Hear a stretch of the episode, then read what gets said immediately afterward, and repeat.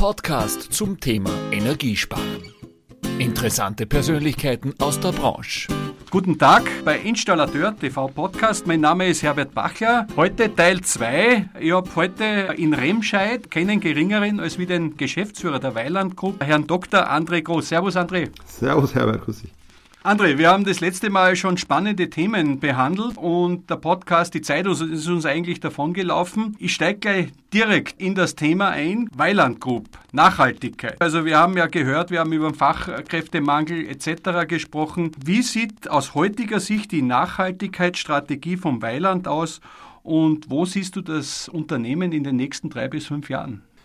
Ja, also wir haben seit zehn Jahren eine Nachhaltigkeitsstrategie, äh, die nennen wir intern hier SEEDS und die umfasst eben nicht nur das Thema Umweltschutz und CO2-Sparen, sondern wirklich versucht das ganzheitlich zu betrachten mit Arbeitsbedingungen, mit unserer sozialen Verantwortung, wirklich ein umfassendes Programm.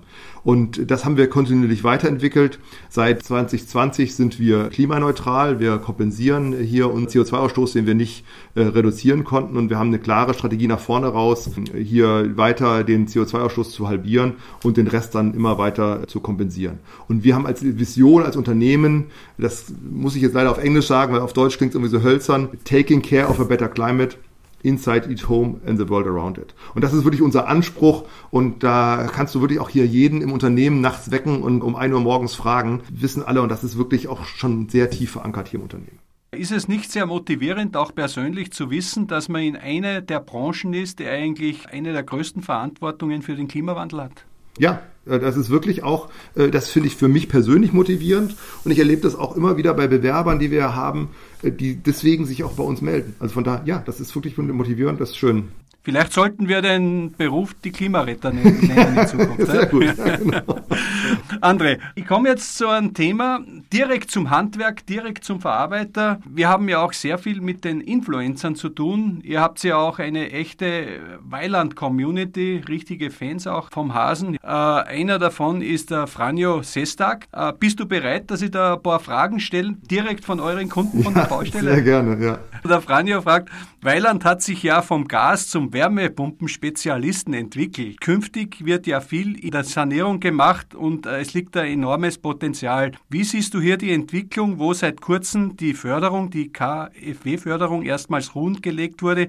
Ist der Neubau dadurch in Gefahr und wo wird der Fokus in den Sanierungsmarkt gelegt? Das ist wirklich eine Herausforderung. Das haben wir im ersten Teil des Podcasts ja schon gesagt, wie auch diese Förderung abgekündigt wurde. Aber wir sind weiterhin sehr positiv äh, für den Neubau, weil im Neubau können wir die neuen Technologien verbauen und da ist aus meiner Sicht für die Zukunft die Wärmepumpe der Standard. Das ist die effizienteste Maßnahme, die ich machen kann, die einfachste Maßnahme im Neubau. In äh, der Sanierung ist es nicht immer so auf den ersten Blick sichtbar, aber wir glauben auch, dass wir in der Sanierung viel mehr Wärmepumpen einsetzen können, als das momentan gemacht wird. Und äh, muss sagen, da wird teilweise die Wärmepumpe auch noch unterschätzt in ihrem Potenzial. Wir haben mittlerweile eine Wärmepumpe, einem neuartigen äh, Kältemittel R290, die wirklich hohe Vorlauftemperaturen abdecken kann, wo ich auch wirklich auch Radiatorenheizkreise bedienen kann. Und von daher sind wir sehr zuversichtlich, auch die Wärmepumpe viel häufiger in der Sanierung zu sehen. Also der Trend ganz stark auf Wärmepumpe, vielleicht auch an der Wand wie die Gaskessel oder bleiben die am Boden? Also wir haben tatsächlich eine Wärmepumpe an der Wand, eine 3 kW Wärmepumpe, die an der Wand, die könnte sich noch besser entwickeln, aber das ist, das ist ein sehr spezielles Thema. Dann eine Frage, eigentlich eine kleine technische Frage, die aber die Monteure draußen bewegt. Der Florian Leupelt ist ja der Kopf und Gründer der Heizungsbauer aus Leidenschaft, wo 25.000 Heizungsbauer auf Facebook sich austauschen. Wie ich meine, ich verfolge das jetzt über viele Jahre, großartige Gruppe. Und der hat gesagt, zum Thema Weiland fällt ihm ein, bei den neuen Geräten sind die manuellen Manometer verschwunden mit den Anzeigen, mit den Nummern, ja, und werden nur noch in grün und rot angezeigt. Problem ist, man weiß oft schwer, wo man sich im Druckbereich bewegt, ob es einen Hintergrund gibt. Ja. Wirklich lustiges Thema, weil ich bin seit 20 Jahren im Unternehmen und seit 20 Jahren gibt es eine sehr emotionale Debatte auch hier im Unternehmen, auch mit unseren Handwerkspartnern draußen über das Manometer. Also früher war es draußen, dann war es nur noch drin, dann sind die Zahlen verschwunden. Der Hintergrund ist einfach der, wir haben so viel präzise Sensoren in den Geräten, die präzise den, den Wasserdruck anzeigen können über das Display. Deswegen, eigentlich bräuchte man das Manometer nicht. Aber wir wissen auch, dass wenn die Anlagen befüllt werden, ist vielleicht noch kein Strom da, wie auch immer. Deswegen wollen wir den Installateuren praktisch eine grobe Richtung geben, wo läuft's gerade, kommt es in den grünen Bereich, aber der Wasserdruck sollte über, den, über die Sensorik abgefragt werden. Dann sieht man wirklich auf die Nachkommastelle genau, wie hoch ist der Wasserdruck und wie entwickelt er sich. Und von daher ist das Manometer jetzt nur noch so äh, ohne Ziffern, äh, nur noch zur Groborientierung da drin. Gut, dann ist das auch geklärt. André, ich habe eine Frage von Patrick Stimple. Er ist Ausbilder in der Berufsschule, hat einen eigenen elterlichen Betrieb und ist auch Admin der Heizungsbau aus Leidenschaft. Seine Frage ist, was sieht Weiland in der Zukunft oder wie sieht Weiland in Zukunft im Heizungsbau und was tut Weiland für den Ausbau des Berufsbildes des SHK-Anlagenmechanikers? Gibt es da Projekte, wir haben das letzte Mal auch drüber schon gesprochen, die von Weiland konkret gefördert werden? Also, wie gesagt, wir kooperieren umfassend nicht nur mit Ausbildungsstätten in Deutschland, sondern auch in Österreich mit diversen Schulen, Pinkerfeld, wo wir da kooperieren und wo wir generell immer begleitend zu den bestehenden Ausbildungsangeboten auch zusätzliche Trainings und, und Ausbildungen anbieten. Und wir äh, unterstützen diverse Ausbildungskampagnen, um hier auch wirklich Leute in diesen Beruf zu bekommen. Und generell, weil die Frage war ja zweigeteilt, wie sehe ich die Zukunft? Generell wissen wir halt, dass die Anlagen auch immer komplexer werden. Wir haben nicht mehr die eine weiße Kiste, die irgendwo in die Wand geschraubt wird und dann warmes Wasser und Heizung produziert, sondern wir werden komplexere Systeme bekommen. Von daher ist es auch extrem wichtig, dass wir da einen guten und äh, da können wir in Deutschland und Österreich auch stolz drauf sein, einen wirklich guten anerkannten Ausbildungsberuf haben, um hier wirklich diese Systeme sauber ähm, zu installieren und äh, ans Laufen zu bringen.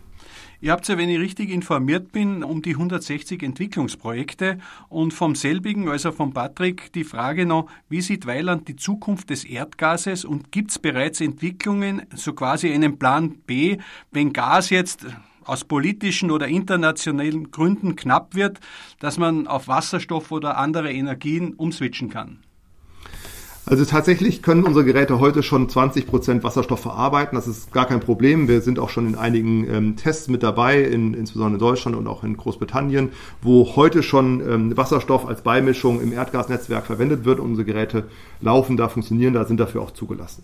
Für die Zukunft entwickeln wir ähm, zwei Stränge. Zum einen entwickeln wir hundertprozentige Wasserstoffgeräte und wir entwickeln Umrüstkits, dass unter Umständen auch dann Geräte umgebaut werden können, wenn sie mal auf Erdgas gelaufen sind und dann aber mit 100% Wasserstoff laufen können. Unsere heutigen Geräte können nicht mit 100% Wasserstoff laufen, da müssen sie umgebaut werden. Also wir entwickeln Umrüstkits und wir entwickeln 100% Wasserstoffgeräte. Wir haben dafür extra riesige Teststände hier in Remscheid aufgebaut. Fünf oder sechs äh, Teststände laufen da, es sind 60 Mitarbeiter in diesem Bereich unterwegs. Die Herausforderung ist da übrigens momentan, den Wasserstoff zu bekommen und das sicherzustellen, dass auch die, diese Tests dann immer durchlaufen. Aber ja, das ist ein Pfad, wobei ich vielleicht hier bei dieser Frage nachschieben möchte, dass wir, glaube ich, in der Branche momentan das Potenzial von Wasserstoff im Heizungsmarkt, das sehen wir, aber ich glaube, wir überschätzen das und wir unterschätzen momentan noch das Potenzial von Wärmepumpen. Wir sehen Wärmepumpen in viel mehr Anwendungen, als wir die heute nutzen. Sehr, sehr spannend. Danke auch für diese Antwort. Und zum Schluss eine Frage von einem Vertrieb, der im Großhandel in Österreich tätig ist, dem Michael. Wie sieht die künftige Marktstrategie vom Weiland bzw. der zweistufige Vertriebsweg aus? Hier gab es in der Vergangenheit oft Unstimmigkeiten, da Umsätze vom Großhandel auf die Zweistufigkeit gewandert sind. Gibt es da Strategien oder sind es immer wieder Dinge, die halt einmal dort oder da passieren und hinwandern? Auch hier muss ich wieder sagen, ich bin seit 20 Jahren im Unternehmen und das ist eine Frage, die uns äh, regelmäßig gestellt wird. Und da kann ich einfach nur immer wiederholen, wir stehen zum mehrstufigen Vertriebsweg. Das ist auch Teil unseres Erfolges, unseres gemeinsamen Erfolges, dass wir hier diesen mehrstufigen Betriebsweg nutzen.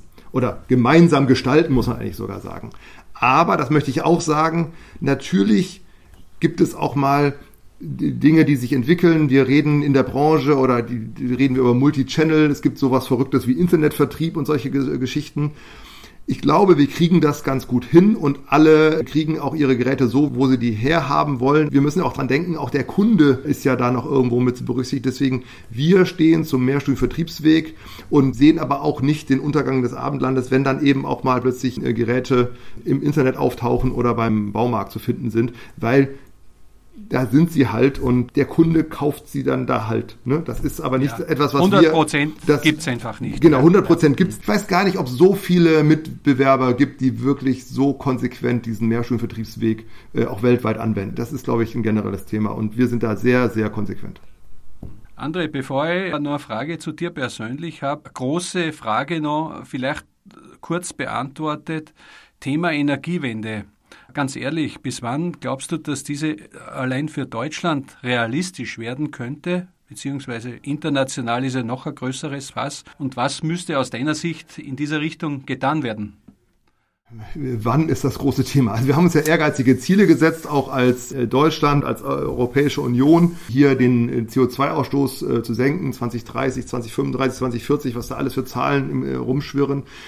Wir müssen den CO2-Ausstoß runterbekommen. Wir haben da eigentlich gar, keine Chance. Und ähm, wenn ich jetzt über unsere Branche reden, die Politik muss sicherstellen oder hinbekommen, dass die Sanierungen sich verdoppeln. Das große Potenzial ist einfach im Gebäudebestand und da muss sich die Sanierungsrate mindestens verdoppeln. Und dafür brauchen wir Fördermittel und wir brauchen aber die Handwerker, die das auch umsetzen können. Und wir brauchen unter Umständen eine Prozessoptimierung, dass bestimmte Sachen äh, schneller und einfacher gehen. Also von daher, äh, das ist, wo ich das Potenzial äh, sehe und da braucht es auch langfristige Förderbedingungen. Wir brauchen einfach stabile, langfristige Rahmenbedingungen. Das wird ja, denke ich, dann auch nicht der Strategie sein, indem man Atomstrom grün macht und Gas plötzlich grün macht, oder? Das kann ich mir nicht vorstellen. Bisschen, provo bisschen provokant äh, gefragt. Ja. Das, das kann ich mir nicht. Nein, also ich glaube schon, dass wir alles, was irgendwie zu elektrifizieren geht, elektrifizieren müssen, weil natürlich ist Strom die einfachste Möglichkeit, CO2-freie Energie äh, zu transportieren, aber die muss aus Wind und Sonne und Wasser kommen. Und was wir da auch aufpassen müssen, dass wir nicht kleinstaatlich denken. Wir müssen da wirklich europäisch denken. Wir müssen das, das Netz von Island bis Marokko denken. Und dann haben wir auch genügend Wind, Wasser und Sonne, um eben CO2-neutral oder CO2-frei Strom zu produzieren. André, wir sind ja fast am Ende jetzt von Teil 2. Ich weiß, du brennst fürs Unternehmen nach so langer Zeit. Man merkt es ja auch und für die Themen. Trotzdem erlaub mir, mich interessiert ja ein bisschen, wer steckt hinterm André? Ja, wenn du dich selber beschreiben würdest, Dr. André Groß, wie würdest du dich beschreiben als Mensch, als Visionär? Also ich bin, glaube ich, jemand, der sich nicht selbst so wichtig nimmt und äh, Dinge oft sehr pragmatisch angeht und, und löst und visionär. Ich muss sagen, ich, ich identifiziere mich sehr stark mit unserer Unternehmensvision. Ne? Also taking care of a better climate inside each home and the world around it. Also das ist schon was, was mich umtreibt, nicht nur hier im Unternehmen, sondern auch privat.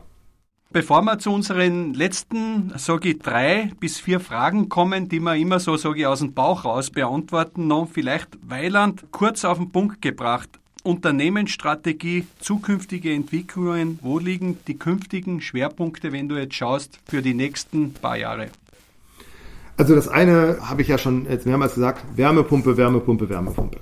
Das zweite ist effiziente Gastechnologien, also die Gasgeräte effizienter machen, Wasserstoff fähig machen oder 100% Wasserstoff äh, machen. Und der letzte Punkt, das hat sich auch am Anfang so ein bisschen in unserem Gespräch äh, schon niedergeschlagen, Digitalisierung. Neben den Wärmepumpen unterschätzen wir, glaube ich, noch das Potenzial der Digitalisierung, was da drin steckt, wie viel Energie und CO2 wir sparen können, wenn wir präziser digitalisieren, wenn wir die Geräte besser einstellen, wenn die Geräte besser aufeinander abstimmen, aber auch wenn wir unnötige Einsätze vermeiden, der Kundendienst gar nicht hin muss oder wir viele Dinge von der Ferne aus machen können. Also da ist noch aus meiner Sicht viel Potenzial und da werden wir auch weiter investieren. Das war jetzt ein sehr, sehr gutes Schlusswort. Meine letzten Fragen aus dem Bauch raus. Bist du soweit, André? okay. André, heute, wenn ich in einem 30 Jahren alten Haus leben würde und eine Heizungssanierung anstehen würde, würde ich mir folgendes System installieren. Weiler Wärmepumpe. Um den Klimawandel zu schaffen, schlage ich der Politik folgenden Stufenplan vor. Sanieren, sanieren, sanieren. Also wir müssen die Förderbedingungen sicherstellen und wir müssen schauen, dass wir die nötigen Leute auf der Straße haben, also die, oder draußen auf den Baustellen haben, die das dann umsetzen können. Also sanieren, sanieren, sanieren. Ich weiß jetzt, bei dem gibt es natürlich viele Antworten, aber die größte Stärke vom Weiland ist? Unser Partnernetzwerk. Und die letzte Frage, Nachhaltigkeit bedeutet für mich persönlich im täglichen Leben? Ich fahre ein Elektroauto. Ich habe zu Hause mein Haus auf Wärmepumpe umgerüstet und ich glaube, ich esse oder wir nutzen zu Hause wirklich als Familie viel äh, lokale oder regionale Lebensmittel. Ja, lieber André Groß, es war mir heute wirklich ein Vergnügen, aber auch eine große Ehre, mit dir dieses Gespräch zu führen. Wir haben das ja schon lange geplant. Ich glaube, auch unsere Zuhörer hat das auch sehr interessiert, die Visionen und Dinge. Ich danke dir dafür, sehr gerne. für diese zwei Teile, die wir gemacht haben. Hat Spaß gemacht. Äh, wünsche dir auch und deinem kompletten Team viel Kraft, dass wir da durchmarschieren durch die turbulenten Zeiten und hoffe, dass wir uns bald persönlich kennenlernen. Danke dir. Sehr gerne, Herbert. Du bist herzlich eingeladen nach Remscheid. Vielen Dank, hat Spaß gemacht. Danke. Alles Liebe. Servus. Das war ein Installateur TV Podcast von Herbert Bachler. Alles Gute, bleiben Sie gesund und bis zum nächsten Mal.